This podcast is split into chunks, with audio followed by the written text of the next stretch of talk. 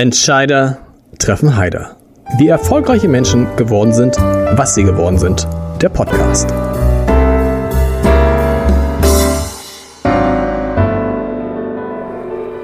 Herzlich willkommen, mein Name ist Lars Heider. Und auf St. Pauli und in diesem Podcast ist es eine Beleidigung, wenn man sich sieht.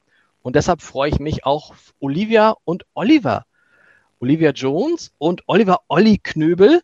Das sind zwei sehr unterschiedliche Persönlichkeiten, aber wie ich jetzt gelernt habe, ein Mensch, die gemeinsam ein unauflösbares Doppelleben führen. Und woher weiß ich das alles? Ich habe darüber ein Buch gelesen, ein Buch, das die beiden, man so will, geschrieben haben, ein Buch ungeschminkt. Und ich kann sagen, es wird wie alle Bücher die in diesem Podcast vorgestellt worden sind, wird es ein Spiegel-Bestseller werden. Das kann man jetzt, glaube ich, schon sagen. Das ist selbst mit dem, das ist selbst, selbst Ralf Möller gelungen mit dem Buch, wobei ich nichts gegen Ralf Möller sagen will, um Gottes Willen, um Gottes Willen. Ich freue mich sehr, dass heute Olivia Jones äh, zu Gast ist. Olivia, herzlich willkommen. Hallihallo. Da waren ja schon wieder 94 Doppeldeutigkeiten, aber ich bin immer noch da. Hallo. Ich sehe auch so ein bisschen aus wie Ralf Möller im Fummel. Eigentlich passt der Gag ganz gut.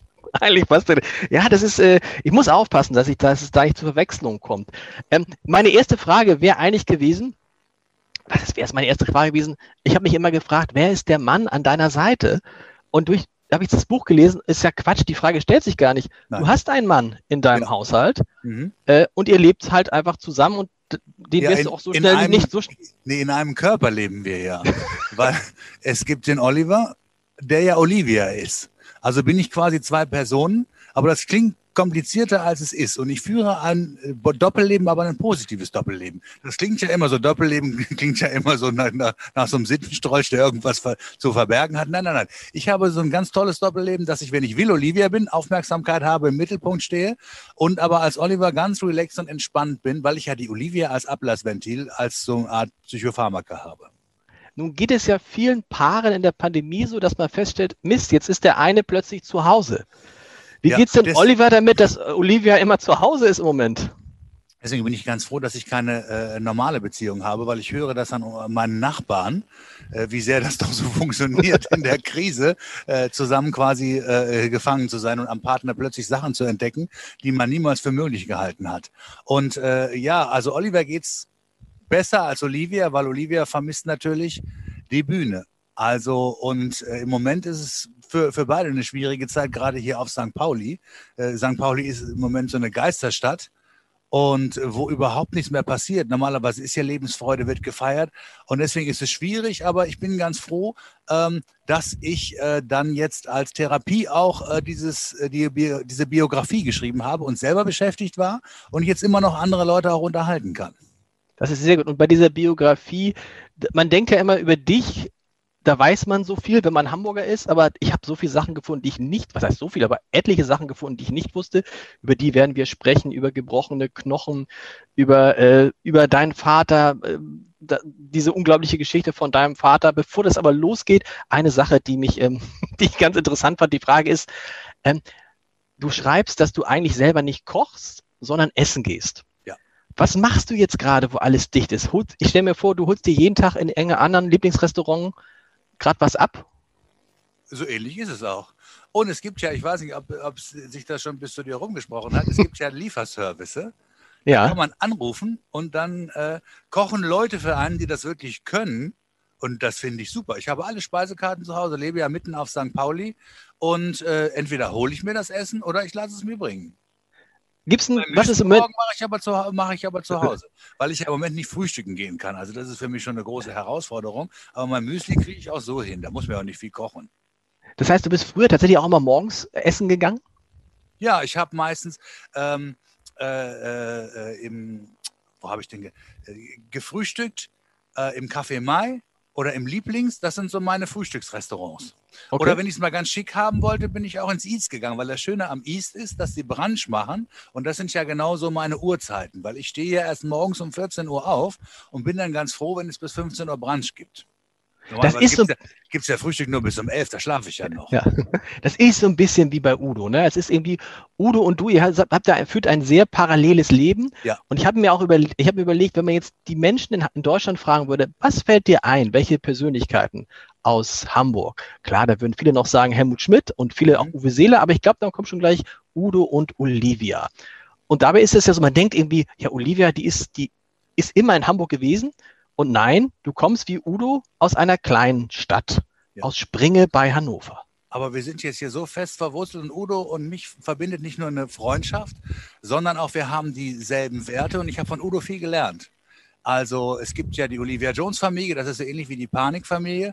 Aber Udo kämpft für eines, was mir auch sehr wichtig ist, für die bunte Republik Deutschland. Und diesen Kampf führen wir auch ab und zu gemeinsam. Ich unterstütze ihn sehr. Und Udo war einer der ersten, der wirklich an mich geglaubt hat. Neben Lilo Wanders haben die meisten mich ja hier in der Hansestadt nicht ganz so für voll genommen, als ich gekommen bin. Und äh, Udo gehört aber ganz äh, früh schon zu meinen Unterstützern. Das ist ja übrigens aber immer so. Das erzählen ja alle, die von außerhalb nach Hamburg kommen, dass man erstmal, egal woher man kommt, irgendwie, Moment, kein Hamburger. Das ist auf dem Kiez auch nicht anders. Obwohl man ja, immer denkt, hey, Kiez, alles irgendwie easy und so. Naja, auf dem Kiez ist es natürlich, aber das ist ja, was den Kiez auszeichnet, dass er sehr offen und tolerant ist und dass es sogar ich als äh, äh schrilles Huhn mich da etablieren konnte. Deswegen bin ich natürlich dem Stadtteil St. Pauli auch sehr, sehr dankbar. Weil so einen Stadtteil gibt es nirgends auf der Welt, wo man so äh, äh, offen äh, leben kann und der so tolerant ist, aber der auch eines hat, der geschlossen gegen rechts steht. Und das gefällt mir sehr gut. Aber du zitierst in deinem Buch äh, Günther Zint, der gesagt hat, dass nichts ist so konservativ wie das Milieu.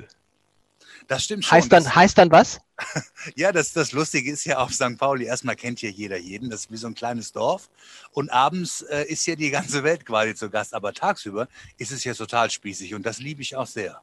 Also auch, dass wir uns zum Beispiel mittwochs auf dem äh, Wochenmarkt treffen, der ja auch äh, besondere St. Pauli-Zeiten hat. Es ist ja ein Nachtmarkt. Wir müssen ja erstmal alle ausschlafen von 16 bis 23 Uhr. Und da ist es dann wirklich so, dass man sich am Gemüsestand trifft und dann später sitzt man da am Käsestand und äh, trinkt ein Glas Rotwein. Und das ist halt schon ein bisschen spießig, muss ich sagen. Aber das liebe ich auch. Aber als du dann das erste Mal hierher kamst aus Springe, da war es auch so, oh, was will die denn hier und die passt hier nicht hier? Oder wie, wie hat man dich empfangen auf Kiez? Naja, für mich war der Kiez natürlich sowas wie, wie Las Vegas. Das war, das war bunt, das war, das war schräg, diese ganzen Möglichkeiten, die St. Pauli bietet. Ähm, und ich musste mich natürlich erstmal etablieren. Aber hier gab es zum Beispiel die Möglichkeit, aufzutreten in kleinen schwulen Bars und dann auch irgendwann, äh, als ich ein bisschen weitergekommen war, im Schmidt-Theater. Aber hier äh, gab es halt äh, auf St. Pauli die Möglichkeit für mich, ähm, mich zu etablieren, meine ersten Auftritte zu machen in den schwulen Bars. Da habe ich mich in der Besenkammer umgezogen, bin hinterm Tresen aufgetreten und äh, so habe ich meine ersten Erfahrungen als schrilles Huhn bzw. Travestiekünstler gesammelt, was heute ja Drag Queen heißt. Damals hieß es noch Travestie. Aber das war noch nicht so sal salonfähig. Da gab es so Bars, da musste man erstmal klopfen und dann ging so eine Luke aus, da guckte der Chef dann äh, und dann wurde man reingelassen, weil das war eine et etwas andere Zeit. Das hat sich ja Gott sei Dank geändert. Es ist ein bisschen liberaler geworden. Ein Tick. Aber das war mir gar nicht klar. Du hast richtig kämpfen müssen die ersten Jahre. Das war nicht so, hey, hier bin ich. Und du hast, du, du schreibst in deinem Buch, du standst ganz kurz vor der Insolvenz, deine EC-Karte ist mehrfach gesperrt worden, der Strom wurde abgestellt, der Kühl die Sachen vergammelt im Kühlschrank, weil du einfach schlicht nicht genug Geld verdient hast. Ja, das war ein sehr steiniger Weg. Also, und ich hatte auch viel, viel Gegenwind. Nicht nur von der Gesellschaft, von meiner Familie, die mich nicht unterstützt haben, ähm, sondern äh, das war, war für mich schwierig halt davon, dass ich halt so extrovertiert bin und Travestiekünstler werden wollte, davon zu leben, weil ich musste mir das ja erstmal alles beibringen. Mit ein bisschen Schauspielunterricht, Maskenbildnerunterricht, dann musste ich mir Shows zusammenstellen, musste erstmal lernen, wie man ähm, alleine und selbstständig lebt und äh, ohne irgendwie äh, großartige Unterstützung oder ohne Rückhalt. Also ich fühlte mich schon sehr alleine und musste sehr, sehr kämpfen. Aber das sind so Dinge, die mich auch geprägt haben. Mhm. Dadurch, durch diese ganzen Niederlagen, durch diesen steinigen Weg, dass mein Strom ständig abgestellt worden ist und ich wirklich nicht wusste, wie ich meinen Kühlschrank füllen sollte, meine Miete zahlen äh, muss, dadurch bin ich zu dem geworden, was ich heute bin. Also gehört es zu mir und ähm, das kann man, deswegen ist es auch so ein Buch, was ich geschrieben habe, um äh, äh Menschen Mut zu machen. Weil für mich war einfach wichtig, dass ich meinem Herzen folge und äh, dass ich mich auslebe und einfach so lebe, wie ich gerne sein möchte und äh, immer an mich geglaubt habe. Egal, was also, mir die Gesellschaft und die Familie diktiert hat. Die Familie hätte ja am liebsten gesehen, wenn du Versicherungskaufmann geworden wärst. Ja, das war deren vollkommener Ernst. Sie wollten, dass ich Versicherungs... ich wäre der schlechteste Versicherungskaufmann aller Zeiten geworden. Und äh, ich wäre so eine Art Stromberg im Fummel, glaube ich. Und ich wäre eigentlich eines, ich wäre auf keinen Fall glücklich geworden. Und das Wichtige ist einfach, äh, äh, das kann ich auch Eltern mitgeben, dass sie einfach ihre Kinder unterstützen, egal ob sie damit einverstanden sind und was die Kinder gerne möchten, ob sie nun ein Zirkusdompteur äh, werden wollen, Journalist oder äh, keine Ahnung, äh, um Topmodel. Ja, ein Journalist ist ja sehr verrufen äh, und oder oder Topmodel. Wichtig ist, dass man die Kinder unterstützt und dass jeder das einfach mal versucht. Das hätte ja auch nach hinten losgehen können, aber ich habe zum Beispiel eines. Ich, es war mir wichtig, dass ich es zumindest versuche. Ja, und das ist der einzige Weg, um glücklich zu werden. Wenn man, wenn man das sich überlegt, da kommt dann, irgendwie hat man einen, einen, einen, einen, einen Sohn und der schminkt sich und der zieht sich ähm, ein bisschen auffällig an. So, und ja, dann und das ist doch super. Das ist doch super. Ich meine, ja. er hätte auch trinken können, er hätte auch Drogen nehmen können, er hätte auch klauen können, er mhm. hätte alles mögliche, aber so, aber das war natürlich gehen wir mal zurück. Du bist jetzt so knapp unter 50, glaube ich. Ja. So, das, darauf können wir uns das einigen. Das waren noch ein bisschen andere Zeiten. Da genau. gab es auch äh, in meinen Anfängen äh, die Auswirkungen vom Paragraphen äh, 175 und es gab auch überhaupt keine großen Vorbilder für mich.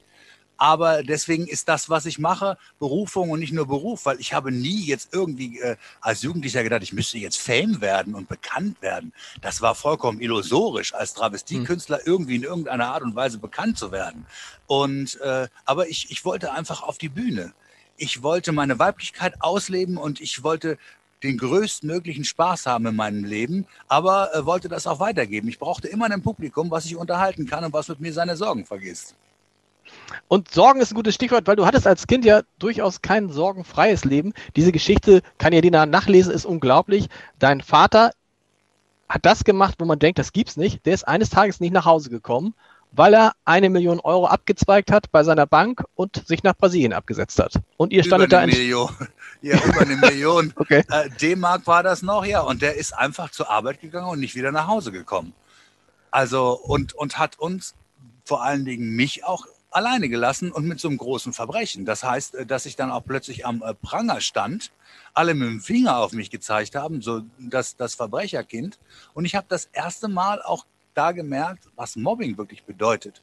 Wenn mhm so Leute hinter deinem Rücken tuscheln und äh, äh, über dich gelästert wird. Es ging ja sogar so weit, dass sie einige gedacht haben, dass wir mit meinem Vater unter einer Decke stecken und dann noch irgendwie was, weil es konnte sich ja wirklich keiner vorstellen, dass wir davon nichts gemerkt haben, aber wir haben davon wirklich nichts gemerkt.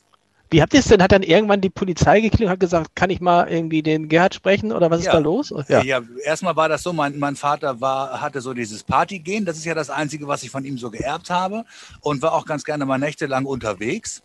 Und wir dachten einfach, naja gut, der ist in der Kneipe. Aber dann, mhm. als die Zeit vergangen ist, haben wir gedacht, naja, ist aber komisch, ist ja lange in der Kneipe, der kommt gar nicht nach Hause. ähm, und dann kam die Polizei. Und dann war das natürlich eine Riesengeschichte, bundesweite Geschichte. Und ähm, damit muss man als Kind erstmal umgehen. Und vor allem Klar. macht man sich ja auch selber Gedanken. Äh, erstmal sucht man auch die, die Schuld, wenn man, wenn man so jung ist, elf Jahre, bei sich. Und, und das ist, glaube ich, das Schlimmste.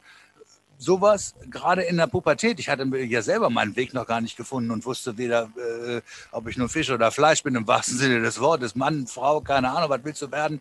Und äh, da dann sowas, das ist schon, schon sehr, sehr hart. Und ich bin auch äh, äh, das, das hat mich sehr, sehr verletzt. Und das musste ich auch echt im Nachhinein aufarbeiten. Aber das ist das Wichtige, dass man das wirklich aufarbeitet und dass man für sich einen Schlussstrich zieht. Du bist dann, du hast deinen Vater dann, er ist dann nach Brasilien gekommen, ist, glaube ich, da im Gefängnis gewesen, ja. kam dann zurück nach Europa, hat sich auf Gran Canaria dann mit einer Kneipe selbstständig aber das, gemacht. Aber eines muss ich aber, aber das, ja. das Bescheuertste, was er gemacht hat, also wenn ich sowas gemacht hätte, hätte ich es bestimmt ja. nicht so blöd gemacht. Der hat äh, dieses Geld auch in einem Koffer da irgendwie dabei gehabt, weil er das irgendwo abgehoben hat und ist dann äh, zum Lufthansa-Schalter gegangen, hat einen First-Class-Ticket nach Rio de Janeiro gebucht, das bar bezahlt mit 1000 Euro-Scheinen und hat da am Counter noch gefragt, ja, welches ist denn das beste Hotel in Rio? Ja. Also wussten die natürlich und ist mit seinem Namen dann geflogen. Also wusste auch sofort jeder, wo er ist. Also, Krass, ja. ja. Schön blöd. Ja, ja, wenn schon. Wenn schon, haben sie dann auch so, richtig blöd. Aber er war dann nicht lange im Gefängnis, ne? Nein. Oder? Ich glaube, ich, so ein Jahr oder so, aber das, okay. das zählt ja wie bei uns zehn Jahre. Weil Klar. im Knast in Rio ist echt krass. Also ja. Äh, der, der sah auch aus wie sein eigenes Röntgenbild danach, äh, total abgemagert und äh, ja, das ist natürlich schon eine große Herausforderung, da äh, im, im Knast in Rio de Janeiro zu sitzen. Mit diesen Hast du ganzen mit ihm- Kakerlaken und so.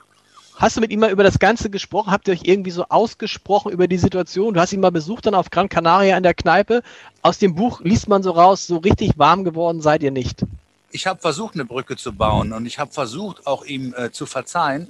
Aber ich muss ganz klar sagen, es ist mir nicht gelungen, weil es gibt einfach unverzeihliche Dinge und das gehört für mich dazu. Und äh, da er mir gegenüber auch nie irgendwie auch mal ansatzweise Reue gezeigt hat oder so gesagt hat, Mensch, äh, oder sich entschuldigt hat, sich erklärt hat, sondern er angeprangert hat, dass ich als, als Junge geschminkt zur Schule gehe, Hm. das empfand ich ja nun als das geringste Problem. Dass ich da äh, als, als, als Tunte im Matheunterricht sitze, ist ja nun was anderes, als wenn man seine Familie alleine lässt mit so einem großen Verbrechen. Und dann habe ich es irgendwann aufgegeben. Ich habe den Kontakt dann abgebrochen, aber für mich auch mit der Sache abgeschlossen. Dann. Heute verbindet Springe dann aber wahrscheinlich mit den Knöbels, Knöbels, Knö, ist das richtig ausgesprochen? Knöbels? Knöbelt. Knöbels? Mhm. Nicht dein Vater, sondern dich und ist wahrscheinlich stolz, ne? So ähnlich das wie in ja Gron, so, so ähnlich wie sie in Gronau stolz sind auf Udo. Ja, die Parallele zu Udo ist, dass ich da Ehrenbotschafterin äh, von Springe bin und vom NDR sogar eine, eine Bank, also jetzt keine Bank zum Überfallen, sondern eine Bank zum Sitzen, vor meiner Schule habe, so als, als, als Denkmal und dass man auch als äh, schriller Paradiesvogel in, äh, in so einer kleinen Stadt wie Springe durchaus seinen Weg gehen kann. Und darauf bin ich sehr, sehr stolz. Also ich bin, bin auch schon dankbar für das, was ich erreicht habe und auch demütig, weil wenn ich jetzt meinetwegen auch in Russland oder in Syrien geboren werden würde, dann würde das auch gar nicht möglich sein. Ich bin auch schon sehr, sehr stolz, dass ich in einem Land lebe, wo ich auch so sein kann, wie ich gerne sein möchte und gerade in so einer liberalen und weltoffenen Stadt. Und das darf man nie vergessen und das vergesse ich auch nicht. Das hält mich auch positiv in dieser äh, tiefen Krise, in der wir stecken. Ja, wir sprechen gleich noch über die Krise. Wir müssen über die weitere Parallele mit Udo sprechen. Diese Familie, die du dir aufgebaut hast. Ähm, ich weiß, ich bin mit Udo mal losgezogen. Die Familie ist ja überschaubar. Also das sind so, naja, ein Dutzend Leute vielleicht, wenn es hochkommt. Du sagst, deine Familie, das sind jetzt 100 Menschen. Ja. Wie wird man Mitglied, wie wird man Mitglied dieser Familie? Also das kommt ja ganz drauf an. Also Mitglied der Olivia Jones Familie wird man, indem man für dieselben Werte steht wie die Olivia Jones Familie. Das ist äh, Offenheit, Respekt und äh, Toleranz. Und indem man gerade die an der Front stehen, die Rampensäue an der Front, ich natürlich als Leitkuh vorweg, aber dann unsere ganzen Künstler, die müssen extrovertiert sein, aber die müssen vor allen Dingen gute Entertainer sein. Deswegen kommen die äh, Gäste zu uns nach St. Pauli und feiern mit uns. Und du bist die Mutti, aber du bist halt nicht nur die Mutti, du bist ja in so einer äh, äh, Doppelrolle auch da. Du bist einerseits Mutti und andererseits bist du auch Chefin oder Chef, Arbeitgeber. Ja. Richtig? Ja, aber das, das, das funktioniert ganz gut. Also äh, das klingt etwas äh, kompliziert, aber es ist ja so, dass äh, sich beides sehr ähnelt beziehungsweise gleich ist. Also äh, der Oliver Stimmt. ist ganz einfach, äh, äh, oder Olivia ist einfach nur der geschminkte Oliver. Die Person bleibt ja gleich. Und es ist ja auch keine Kunstfigur Olivia Jones, sondern einfach auch Persönlichkeit. Das ist einfach eine, eine Facette von äh, mir, die ich, ich auslebe. Und äh, es ist ja keine Schauspielerei, sondern es ist einfach mein Ich. Aber die Verantwortung, die du hast für deine Leute, ist natürlich eine doppelt. Das eine ist, wenn man Mutti oder Freundin ist, wunderbar. Das andere ist, als Arbeitgeber, zum Beispiel in der jetzigen Situation, sagst du, kannst du allen Leuten das Gehalt weiterzahlen? Natürlich nicht. Was machst du mit den Leuten, die auf einmal keine Jobs haben, weil es die Kiez-Touren zum Beispiel nicht gibt?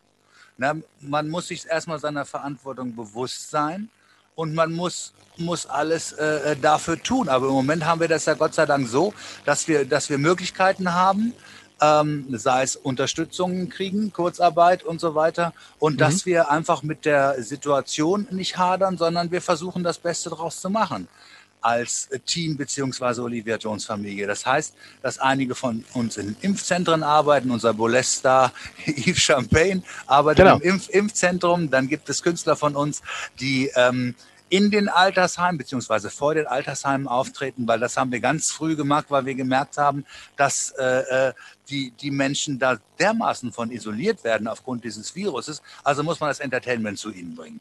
Und ähm, wir fahren Essen aus für die Hamburger Tafel und versuchen uns einfach einzusetzen. Und wir verlieren unseren Mut nicht und denken einfach an die Zukunft. Ähm, machen neue Shows, renovieren die äh, Läden und neue Kostüme, neue Inszenierungen. Und es wird ja gesagt, äh, wie ich immer so gerne sage, äh, Wirtschaftswissenschaftler sagen, es wird eine Explosion der Lebensfreude geben. Meine Lunte brennt natürlich schon. Und dann wird es dann wird's ja auf St. Pauli einen riesigen Bums geben. Darauf freuen wir uns. Also ich glaube, wenn jetzt das irgendwann bergauf geht, dann aber richtig. Also das kommt.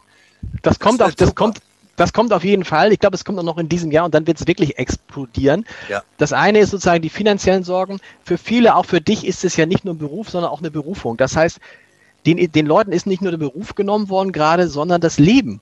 Also das, wofür sie brennen. Wie, wie gehst du damit um? Wie, wie, wie, wie haltest du die Leute auf? Wie, wie sorgst du dafür, dass die Stimmung gut bleibt? Das Lebenselixier, weil das ist ja das, was wir brauchen zum Leben, aber was auch unsere äh, Aufgabe ist, weil wir sind Entertainer und wir, wir sorgen normalerweise dafür, dass die Menschen ihre Probleme nicht äh, äh, vergessen. Nicht vergessen ist auch gut. Äh, vergessen. und äh, äh, deswegen sind wir ins Internet gegangen mit Drag Attack bei äh, Twitch. Oder ähm, ich habe das Buch geschrieben, weil da hatte ich jetzt auch äh, Zeit äh, dafür. Und das ist ja auch ein, ein äh, Buch, was unterhalten soll, aber auch Mut machen soll. Und was also, mit deinen eigenen Leuten, also mit deinen, äh, was ich mit Eddie kannte, mit anderen, die jetzt nichts zu tun haben, wie, wie hältst du die bei der Stange? Naja, das, das ist äh, eine große Herausforderung für uns allen alle, aber das Einzige, was, äh, was, was wir halt machen können, ist, dass wir uns gegenseitig unterstützen, dass wir äh, schauen, ähm, wo gibt es äh, Möglichkeiten, was können wir machen, wenn die, wenn die Krise äh, vorbei ist, unsere Konzepte mit den, mit den Kieztouren, mit weniger Gästen, äh, neue, neue Routen überlegen wir uns für die Stammgäste, die schon mal bei uns waren. Und ähm, wir schauen einfach positiv in die Zukunft, soweit das im Moment möglich ist und sind füreinander da und gucken, wo es äh, Unterstützung für äh, Künstler gibt oder äh, äh, dass wir Vorschüsse geben oder gucken, wie wir das mit der Kurzarbeit hinkriegen. Und das machen wir als, als großes Team zusammen, wie alle cool. anderen Betriebe auch. Aber es ist eine große Herausforderung für alle. Und ich mache mir auch echt Sorgen um äh, St. Pauli, was ja von der Vielfalt lebt, gerade von so kleinen Läden, und äh, von äh, vielen Entertainern und Tänzerinnen und Koberern. Und da sind so viele Existenzen gefährdet. Deswegen ist es im Moment auch wirklich eine sehr, sehr dunkle Zeit für St. Pauli. Und, aber ich kann nur äh, eines hoffen, dass äh, äh, viele diese Krise überstehen werden. Und viele sind kreativ und versuchen einfach das Beste daraus zu machen und werden auch Gott sei Dank unterstützt. Und man muss ja immer sagen, das unterschätzt man, glaube ich, in Hamburg wenn St. Pauli nicht so wiederkommt, wie es mal war, dann ändert sich auch was in Hamburg. Weil Hamburg ja. ist natürlich nur eine Stadt, so wie sie ist, weil es St. Pauli gibt. Also was wäre Hamburg ohne St. Pauli? Die meisten Gäste kommen nicht nach äh, Hamburg, weil hier so eine schöne Mönckebergstraße ist, die es ja in jeder großen Stadt gibt, sondern weil es so einen vielfältigen Stadtteil wie St. Pauli gibt. Das muss man immer wieder betonen, der weltweit seinesgleichen sucht. Sowas gibt es ja. Der Broadway ist anders, auch in äh, Soho in, in, in London. Also St. Pauli ist einzigartig durch die Vielfalt, durch diese ganzen Clubs, äh, Bars und vielleicht lernt St. Pauli beziehungsweise ähm, die Grundstücksbesitzer lernen vielleicht auch daraus, dass das alles schützenswert ist und gehen vielleicht noch mal ein bisschen mit ihren Mieten runter und äh, schauen mal ein bisschen, dass sich das alles erhält. Und das ist auch wichtig für Hamburg. Das habe ich auch mit unserem Bürgermeister, dem Schenscher, besprochen und ist ihm Gott sei Dank bewusst, dass es natürlich auch viele Gäste nach äh, Hamburg zieht, aber auch für die Hamburger ist St. Pauli der Ausgehstadtteil und Leben bedeutet ja nicht einfach nur am Leben zu sein, sondern das Leben zu genießen. Und das macht der Hamburger und der Gast von Hamburg auf St. Pauli. Und das wird hoffentlich auch so bleiben. Das bleibt so. Wir müssen nochmal in die Vergangenheit so ein bisschen zurückgucken, die auch in deine Gegenwart reinspielt. Du könntest es ja, habe ich mich gefragt, viel einfacher haben, aber du hast es schon zum Teil beantwortet du könntest dich ja einfach auch, du könntest tatsächlich eine Frau werden. Das war aber nie geplant. Du lässt, hast dich ja öfter operieren lassen, aber du wolltest nie tatsächlich voll eine Frau werden. Nein, ich war immer äh, Travestiekünstler. Das heißt, dass ich den Spaß an der Verwandlung liebe. Das, das Verkleiden, das Extrovertiertsein, aber auch das ähm, als Sprachrohr zu benutzen, diese Aufmerksamkeit äh, zu benutzen, um sich äh, Gesellschaft äh, oder um politisch einzusetzen. Das ist für mich auch sehr, sehr wichtig und das ist halt, das macht großen Spaß, weil ich habe als Olivia eine ganz, äh, eine Narrenfreiheit. Ich kann ganz andere Sachen sagen. Ich kann ganz andere äh, Probleme äh, benennen und ich kann auf Leute ganz anders zugehen als als Oliver. Und das ist ein großes Geschenk von Olivia Jones. Wie reagieren Leute, wie zum Beispiel Wolfgang Kubicki, den du gut kennst, wenn du den als Oliver ansprichst? Dann zucken die und sagen, ich kenne die Stimme, aber. Ja. Oder wie geht das? Na, ich führe ein tolles Doppelleben. Also das heißt, dass mich privat keiner erkennt. Ich kann ja auch in der Olivia Jones Bar sitzen, äh, tagsüber ungeschminkt oder da irgendwie was, was machen. Oder kommen wirklich Leute und fragen, sagen Sie mal, kommt die Olivia Jones heute Abend noch? Und, oder ich sitze wirklich manchmal am Hafen und höre Gäste über mich reden, ob sie bei einer Kieztour waren, Hafenrundfahrt oder in den Bars irgendwas gemacht haben. Und das finde ich toll. Und ich ja. brauche diese Aufmerksamkeit auch nicht, auch wenn das äh, die wenigsten von mir glauben. Ich bin äh, ganz froh, dass ich inkognito unterwegs sein kann. Also das unterscheidet mich von Udo Lindenberg zum Beispiel. Das der kann man liebt sagen. das einfach, 24 Stunden in der Öffentlichkeit zu stehen und da als heilige Kuh verehrt zu werden. Also das würde mich verrückt machen, glaube ich. Ja. Und deshalb kam auch nie in Frage die, eine Umoperation, wobei du hast eine Operation gemacht, Respekt. Du hast dir wie viel Zentimeter Knochen aus den Beinen schneiden lassen? Sechs Zentimeter beide Seiten? Sechs Zentimeter, ja, aber das war keine Schönheitsoperation. Das war medizinisch, weil ich äh, eine Beinlängendifferenz hatte, mein ah. Becken schief gestanden hat und ich, ich total äh, Rückenschmerzen hatte, weil ich auch immer eine falsche Körperhaltung habe, weil es schon ein Unterschied ist, ob man 1,95 groß ist oder 2 Meter und 1, mhm. also 2 Meter und 1 groß ist. Mhm. Aber das ist schon eine krasse Operation. Das wollte ich, wollte ich ja vorher nicht so wahrhaben. Die Ärzte haben, haben mich auch schon sehr gewarnt davor. Aber ich wollte das einfach machen, hatte mir das ins, in den Kopf gesetzt. Was ja, das ist ja positiv, dass ich sehr mutig und sehr störrisch bin. Das hat mich zu dem gebracht, was ich bin. Aber manchmal schieße ich auch ganz gerne übers Ziel hinaus, weil das waren echt extreme Schmerzen. Das ging über Monate hinweg. Aber jetzt bin ich eigentlich auch ganz froh, dass ich es gemacht habe. Ich würde es aber keinem empfehlen. Und, und heute sind aber die Rückenschmerzen sind weg. Die sind komplett weg. Ich fühle mich total wohl. Das ist perfekt. Gut. Und du hast dir, das ist so irre, du hast es auch mal in irgendeiner Talkshow gezeigt, du hast die Knochenstücke aufbewahrt. Wo, wobei hätte ich ehrlich gesagt auch gemacht. Ja, ich würde sie also, nicht man, zeigen. Ja, also wer hat denn schon Knochen von sich zu Hause? Das ist doch, also wo er noch lebt, ne? Also das ist ja, ähm, das ist doch toll und das ist auch ein toller Fan Fanartikel. Und äh, aber ich hatte das in der Olivia Jones Bar ausgestellt, aber die Gäste haben sich davor geekelt. Jetzt steht sie wieder bei mir in der Küche, diese kleine Dose, äh, so ein durchsichtiges Marmeladenglas mit meinen Knochen drin. Wow, okay. Das kann man doch auch mal als Türstopper noch nehmen oder als Ohrringe für so einen Afrika-Abend. Ich stelle mir, gammelt das nicht so vor sich hin? Nee, ist das, wird das, riecht das, wenn man das auf, schraubst du manchmal, riecht das nicht irgendwie? Nee, riecht nicht. Ich schraube das ja nicht auf, da ist Alkohol drin, da liegen die drin. Ah, okay, okay. Good. Ja. L. Mac, L. McPherson, L. Mac, ja, L. McPherson hat, habe ich es richtig ausgesprochen? Ja, hoffentlich, hat verhindert, dass du zum Wiener Opernball ja, das ist konntest. eine Unverschämtheit. Ja, kann ich also gar nicht glauben, die Geschichte. Ja, also ich war, war eingeladen über den Lugner. Und dann hat die, sie war natürlich der, der äh, neben mir, der äh, etwas unbedeutendere Stargast. Und die hat gesagt, dann kommt sie nicht. Und da wurde ich dann da wieder ausgeladen. Mit Begründung die, was? Irgendwie mit einer irgendwie. Äh, na, dass ich ja die ganze ist, Schau stehlen würde oder irgendwie sowas. Aber im, im Grunde genommen glaube ich, dass da ein bisschen Stutenbissigkeit und vielleicht auch ein bisschen Schwulenfeindlichkeit, also das finde ich ein bisschen seltsam, gerade für so ein Model, Krass. weil ja. die ist ja nur von so Tunden umgeben. Vielleicht hat sie da so eine Überdosierung, weil sie jahrzehntelang von irgendwelchen Tunden frisiert und geföhnt worden ist. Ich habe keine Ahnung, aber die hat wirklich dafür gesorgt, dass ich da ausgeladen werde. Krass.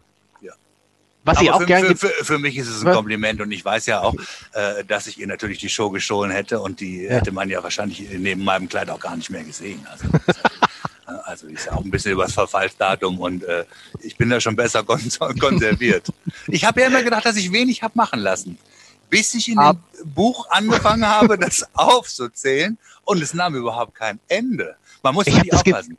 Und alle vier, alle vier Monate Botox und so? Habe ich das ja, richtig abgespeichert? Ja. das ist normal. Ja, wie, wie, das, ist, das ist normal. Das, das, machen, okay. das machen wir Mädels im Showgeschäft ja alle. Nur die okay. wenigsten reden halt drüber.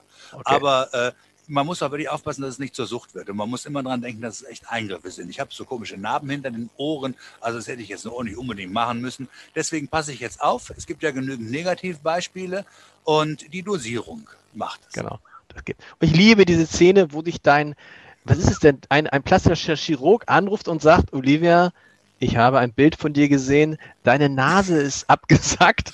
Ja, na, Dann müssen wir das. Ja, erzähl.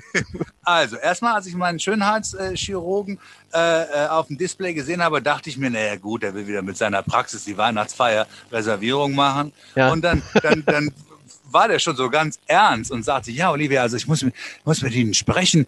Ähm, also ich habe da jetzt so ein aktuelles, so ein aktuelles Foto von Ihnen gesehen. Da habe ich jetzt schon gedacht, naja, ist denn jetzt? Und ich muss Ihnen sagen, also ich habe da genau, Ihre Nase ist abgesackt. Ich so, was? Da fühlte ich mich plötzlich so wie Michael Jackson für Arme. Ich denke, Nase abgesackt. Und dann hat er gesagt, ja, aber das ist natürlich auch so eine Ehre von Operateuren. Das kann mal passieren und er würde das umsonst beheben. Also das werde ich natürlich noch machen. Das, die Nasenspitze wird einfach mit so Knorpeln dann wieder irgendwie so aufgebaut und ein bisschen nach, dass sie so wieder so ein bisschen nach oben zeigt. Also Alles, was nach unten hängt, macht alt. Und was nach oben äh, macht jung. Das muss man sich in der, hallo, in der Schönheitschirurgie äh, äh, merken. Das ist Gewährleistung sozusagen. Ja, Gibt es eine Gewährleistung in der Schönheitschirurgie? Nein, eigentlich, eigentlich nicht, aber es gibt Berufsehre. Und da das ja äh, Okay. bekannte Ärzte sind und man sagt hier, äh, das, und das sieht ein Kollege und das ist natürlich, das ist ja bei, bei mir genauso. Wenn ich auftrete, möchte ich auch einen guten Eindruck hinterlassen und das mein, mein Bestes geben. Allerdings Klar. mache ich das dann nicht so, wenn es Erfol erfolglos ist, dass ich sage, ich trete nochmal auf. Aber gut, das ist äh, bei der Schönheitschirurgie anders. Aber da sieht man auch wirklich diese Gefahren. Man muss wirklich auch aufpassen. Wer Noch weiß, eine was noch alles absagt. Noch eine schöne Szene im Buch. Geschwärzt. gesch- Eine geschwärzte Szene in Berlin. Ja, also ich habe das Buch geschrieben, abgegeben beim Verlag und habe es dann schwarz wiedergekriegt, Ja. weil äh, so viele Stellen geschwärzt worden sind. Die haben dann das äh, gleich mit ihren Anwälten und so, und das ist ja die, die meisten Prominenten äh, verstehen ja da überhaupt keinen Spaß. Nee, Äh, und äh, deswegen, äh, aber da muss man halt. man kann auch gar nicht rauslesen. Man kann auch, man kann auch gar nicht rauslesen, wer es sein könnte. Na, aber das ist halt so. Ja, das ist ein bisschen wie so ein Kreuzworträtsel. Das kommt jeder drauf. Es kommt jeder drauf. Ja, es ist ein, ein, also man, es ist eine Szene, es geht auch ein bisschen Küssen in Berlin und es gibt Mhm. Bodyguards Ja. und es, äh, so, Also, so war das damals, ja. Ja, so, das ist ja bei, bei Politikern so. Bei Pol- wir wissen nicht, welcher regierende Nein, äh, nein, nein, welcher, nein. nein. Also, ich weiß Nein. ja nicht, wo das war. Ich sage dazu gar nichts, nachher werde ich hier noch verhaftet. Aber herrlich, dass in deinem Buch, wo was geschwärzt ist. Ähm, nicht geschwärzt sind die Szenen vom Dschungelcamp. Als du ins Dschungelcamp gegangen bist, habe ich gedacht, sie braucht es doch gar nicht. Weil Geld Sorgen hattest du nicht, wie alle anderen, die da waren. Du hast es trotzdem gemacht und jetzt lese ich, du hast RTL angesprochen, nicht umgekehrt. Ich war die Einzige, äh, die sich dafür beworben hat. Normalerweise ist das ja so, dass Promis angerufen werden und wenn sie gut im Geschäft sind, dann sagen die das ab. Und wenn es ihnen schlecht geht, dann sagen die, okay, die Kohle nehme ich mit, ich mache das. Aber ich wusste von Anfang an, dass es für mich gut sein wird, weil ich Trash liebe und mich selber nicht so ernst nehme und da Spaß dran habe. Ja. Und es hat eine riesen Plattform. Also das ist ja äh, die größte Show im deutschen Fernsehen. Und das ist schon krass, über 16 Tage da jeden Abend zur besten Sendezeit da über die Bildschirme zu flimmern und äh, in die Wohnzimmer äh, zu schauen.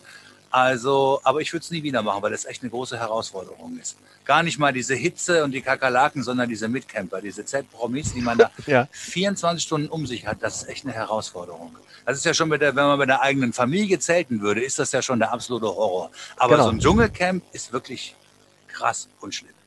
Aber hat es sich ausgezahlt tatsächlich? Also ist danach äh, die Auslastung deiner Betriebe, fünf sind es jetzt, sechs sind es auf St. Paul, ist sie gestiegen? Der, das Dschungelcamp war das Beste, was ich hätte machen können. Also ohne das Dschungelcamp wäre ich nicht bei DSDS die Mutti geworden, äh, hätte bei Wetten das gesessen oder bei äh, Maischberger mitdiskutiert. Also das hat mich schon auf ein anderes Level gebracht. Aber es ist natürlich ein Drahtseilakt. Es kann auch nach hinten losgehen. Also das, Dschungelcamp hat dich, das Dschungelcamp hat dich zu Maischberger gebracht? Das ist, du bist ja, die Einzige aus dem Dschungelcamp. Aufmerksamkeit. Ja, okay. Also es, ging, es ging einfach darum, äh, äh, bekannt zu werden. Und äh, dann äh, muss man sich natürlich dann auch äh, auf sich dann äh, verlassen können. Und ich hatte ja auch schon meine Produkte. Ich hatte schon die Bars, die Kieztouren, Hafenrundfahrten und so. Meine Auftritte, habe schon Shows moderiert, aber das hat mich auf ein anderes Level gebracht. Auf welches Level hat dich der Auftritt in der Bundesversammlung gebracht? Weil der war doch noch, noch präsenter und dann in diesem Umfeld, wo jeder sagt, okay, wer einmal bei der Bundesversammlung war, der hat es wirklich geschafft. Also ich kenne nicht so viele, die zur Bundesversammlung eingeladen werden, die nicht Politiker sind. Nein, das, das war ein Geschenk von den, von den Grünen an mich, dass sie mich eingeladen haben. Aber es zeigt ja, ähm, äh, es, es geht, geht, ja darum, um äh, Vielfalt, Diversity zu zeigen. Und mich hat natürlich dann auch schon gewundert, dass es dann weltweit äh, besprochen wird. Aber für, für mich war das ein, einer der tollsten Momente in, meiner, in meinem Leben, in meiner Karriere, weil da im Bundestag zu stehen und äh, als, als schrilles Huhn, das ist ja nichts Selbstverständliches. Und es ist doch schön, dass es mittlerweile auch äh, möglich ist. Es gibt viele Länder, da ist das überhaupt nicht möglich. Da kann man daran überhaupt nicht denken. Da werden Schwule noch äh, ähm, verfolgt politisch. Da muss man gar nicht so weit gucken. Da reicht ja schon, wenn man nach Russland guckt. Aber was in anderen Ländern los ist, meinetwegen im Jemen, das ist ja extrem erschreckend. Und ähm, deswegen bin ich ganz froh, dass das bei uns möglich ist. Cool. Hast du da auch, da hast du auch mit Angela Merkel kurz gesprochen, ne? Mhm. Ich bewundere die Merkel. Also ja. ich bin jetzt keine CDU-Wählerin, aber wie die das da geschafft hat als Frau, zwischen diesen ganzen Alpha-Männchen da mit Seehofer oh, und jetzt der Söder. Oh, also das ist doch schon irgendwie krass. Und sie steht da, da immer mit ihrer Raute und, und ihren äh, äh lustigen bunten Sakkos da neben Putin, Erdogan und Trump. Das finde ich schon irgendwie schrill. Und, und dass, die so, dass die alles an der abprallt. Also die ist ja überhaupt kein emotionaler Mensch. Also nee. das bewundere ich schon, wie sie das hinkriegt. Aber ist, glaube ich, ein Wesenszug. Ich könnte das nicht. wer wird denn jetzt, wer wird denn jetzt, wer wird denn, wer wird denn Nachfolgerin werden? Ja, Nachfolgerin, ja, wahrscheinlich die Söder, ne? Oder was, wie war die Frage? ja, um Gottes Willen, ich hoffe mal, vielleicht, vielleicht äh, äh, Laschet, ne? Aber ich glaube doch schon. Setzt ich, du nicht, ich meine, setzt du nicht, setzt du nicht auf die Grünen, weil das ist ja jetzt. Nein, so Moment Phase, mal, nein? Ich, Moment mal, wir, wir, reden von der, von der CDU. Ach so, ich meine jetzt als Kanzlerin ja, meinte ja, ich natürlich. Also ich, ich würde mir natürlich Habeck oder, oder Baerbock dafür wünschen, aber, aber nicht hier da jemand von der CDU oder CSU ist ja noch schlimmer. Ja. Ich dachte schon, ich dachte eigentlich, sowas würde nie wieder passieren nach dem Stoiber. Ich dachte, das wäre ein einmaliger Ausrutscher gewesen, wo der Stoiber ja sogar durchaus noch unterhaltsamer ist als der Söder. Aber ich muss beide nun nicht haben.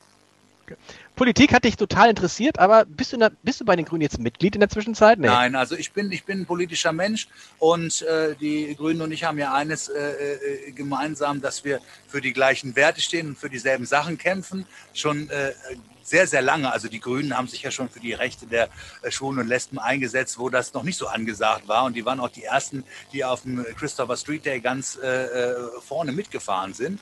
Und ähm, das ist natürlich ihnen hoch anzurechnen. Und ich bin auch äh, äh ein sehr umweltbewusster Mensch und würde mir deswegen äh, einen grünen Kanzler oder eine grüne Kanzlerin schon wünschen und selber in die Politik zu gehen, Politik zu machen. Du wolltest ja mal Bürgermeisterin von Hamburg werden. Ja, aber das, das sollte ja nur ein äh, äh, Signal senden gegen diese Intoleranz und gegen äh, Rechtspopulismus äh, durch Herrn Ronald Schill hm. der jetzt ja Gott sei Dank nur noch, wenn überhaupt, stattfindet im, im Big Brother Haus. Da, da, ist er ja gut aufgehoben. Aber äh, in der Hamburger Politik muss ich so jemanden nicht sehen. Und äh, Hamburg ist so eine weltoffene Stadt. Und ich fand das wirklich erschreckend, was da für ein Bauerntheater zwischen Ole von Beust und äh, äh Ronald Schill damals war und äh, dass sie den von Beust erpresst haben mit, mit seiner Homosexualität. Und deswegen habe ich kandidiert, um einfach ein Zeichen für Vielfalt und Respekt zu setzen. Wenn man sich das sogar funktioniert hat. Absolut. Was ja irre ist, dass jetzt der ehemalige Innensenator Hamburgs jetzt in irgendwelchen armen Vierteln in Rio de Janeiro lebt. Ne? Das ist eigentlich irgendwie. Und da sein, sein Unwesen treibt und das haben die Favelas auch nicht verdient. die, denen geht es sowieso schon so schlecht und dann zieht der Schill noch dahin. Genau. Aber das Wie? ist ja so ein alter Lustmolch auch, ne? Naja, ist, ist es? Also. Hat er, hat er ja selber auch schon gesagt. Das fand ich interessant. Du deutest es in dem Buch manchmal an. Du könntest ja auch noch ganz andere Geschichten erzählen von den Menschen, die da so bei dir sind ja, und die man dann das, morgens um. Das ist ein anderes, dann, ist die Fortsetzung. Ja, das ist die Fortsetzung. Man muss ja immer noch was im Petto haben. Und das kann ich auch nur machen, kurz bevor ich dann wirklich auswandere. Weil, aber ist das, aber wer, wer, wer, wer, sind, wer sind so die Gäste abends bei dir, die auch mal über die Stränge schlagen? Alles. Ich habe alle gesellschaftlichen Schichten, alle äh, Veranlagungen und äh, das ist ja genauso, wie ich mir die Gesellschaft wünsche. So bunt und schrill wie in unseren Bars. Da kommen die Rechtsanwälte, da kommen Dominas, da kommen Politiker, da kommen A-Prominente, die nicht gesehen worden wollen werden, da kommen Z-Prominente, die gesehen werden wollen Ja. und die nach vorne drängen. Also bei uns ist es ein großes, buntes Durcheinander. Und so wünsche ich mir auch die Gesellschaft. Daran arbeite ich auf jeden Fall. Vielleicht werde Wenn ich dann irgendwann Bundespräsidentin. Wenn du Das dann Feierabend, machen. wenn du dann Feier, wenn du dann Feierabend machst, wie stell ich mir, gehst nach Hause und wie, wie man oh, dann fällst du so ins Bett. Nee, geht nicht, ne? Das Fällst kann ich ja Bett, nicht. Ich bin ja geschminkt wie so ein Clown. Da kann ich ja nicht ins Bett fallen. Also ich muss mich ja erstmal abschminken. Aber ich trinke ja nicht so viel Alkohol. Das geht noch einigermaßen. Wie lange brauchst du, um, also was, was geht schneller? Die Rückverwandlung oder die Also das Verwandlung? kann auch nur einen Mann fragen. Also das ist ja wirklich die blödeste Frage aller Zeiten. Also natürlich Okay. dauert das Schminken länger als das Abschminken. Also das Abschminken dauert äh, fünf Minuten und das Schminken Okay. anderthalb Stunden. Boah. Und dann aber alles andere ausziehen, Perücke weg und so weiter. Perücke fand ich super, die Szene im Buch, dass du, da beneide ich dich gerade im Moment, dass du einfach deine Haare zum Friseur schicken kannst. Ja, das ist super. Also ich gebe meine Haare quasi zum Frisieren und komm, bekomme die in so einem großen Karton äh, frisiert wieder und setze die dann auf wie so ein Partyhut und gehe dann raus. Doch- Und wo stehen die? Die stehen alle zu Hause in der Küche, stehen In die ganzen Küche. Haare? Ja, also die, die Küche ist mein Perücken äh, weil ich ja nicht koche. Deswegen habe ich da Platz. Und ich habe auch eine, eine, eine Schublade, wo meine ganzen Brüste drin sind in verschiedenen Größen. Auch das ist natürlich ein großer Vorteil. Ne? Hat auch nicht jede Frau. Auch Schublade, wo ihre Brüste drin sind. Wie war das eigentlich im Dschungel mit den Haaren, habe ich mich immer gefragt. Das müssen ja Haare sein, die ganz gut was aushalten, weil du durftest, durftest du zwei Perücken mitnehmen oder eine? Wie viel durftest du mitnehmen? Nein, ich durfte eine Perücke mitnehmen und ich Eine- habe die okay. in meine eigenen Haare eingewebt. Oh, okay. Ja, und das ist natürlich, also äh, das Ungeziefer hat sich gefreut. Das war ein toller Nistplatz für alle möglichen äh, Tiere und Käfer. Und äh, das hat echt gestunken und gejuckt, weil da ist ja die Luft, Luftfeuchtigkeit so hoch.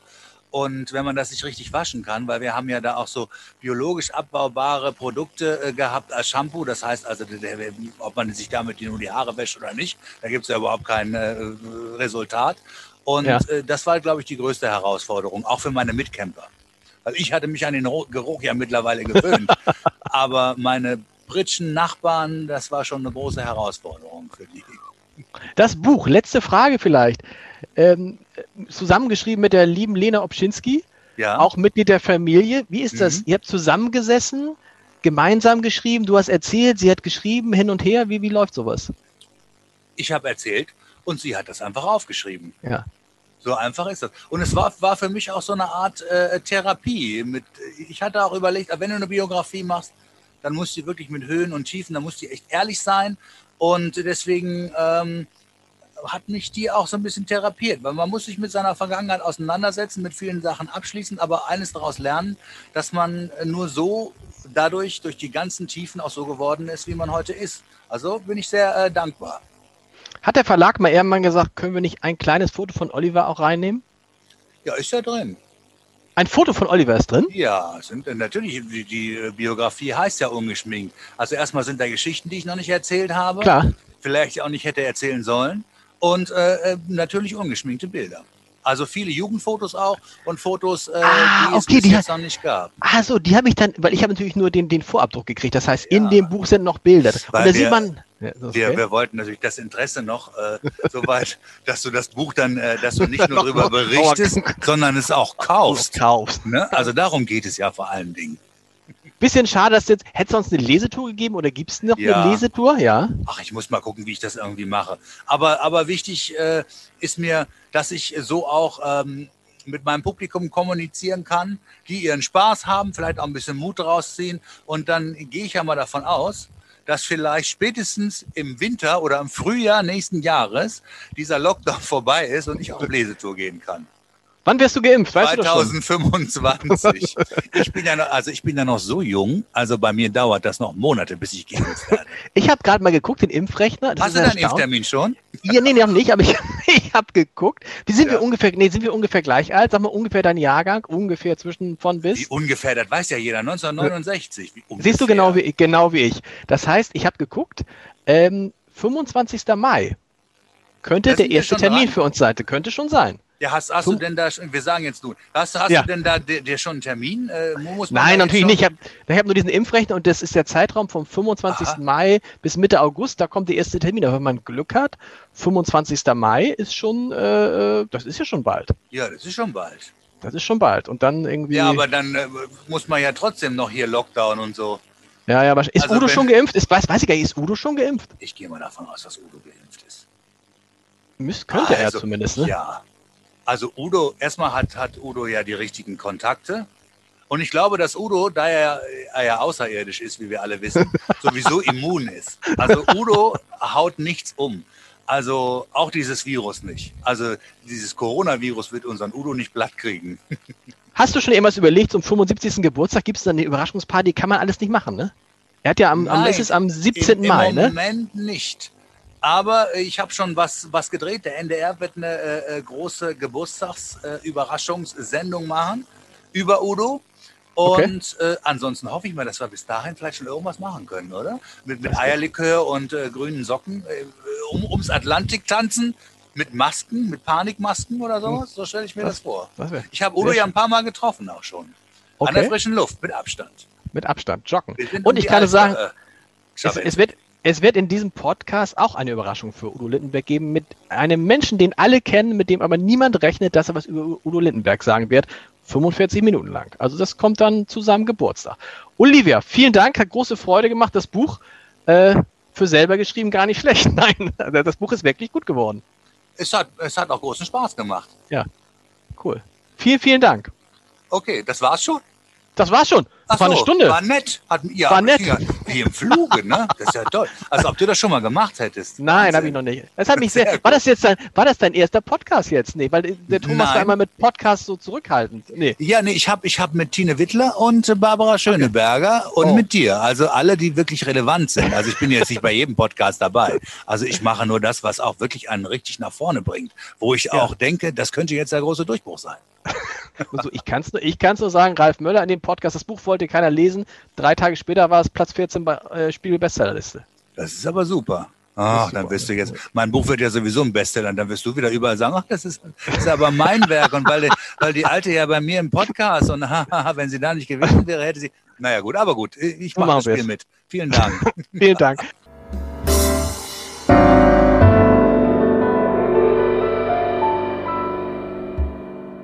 Weitere Podcasts vom Hamburger Abendblatt finden Sie auf abendblatt.de slash podcast.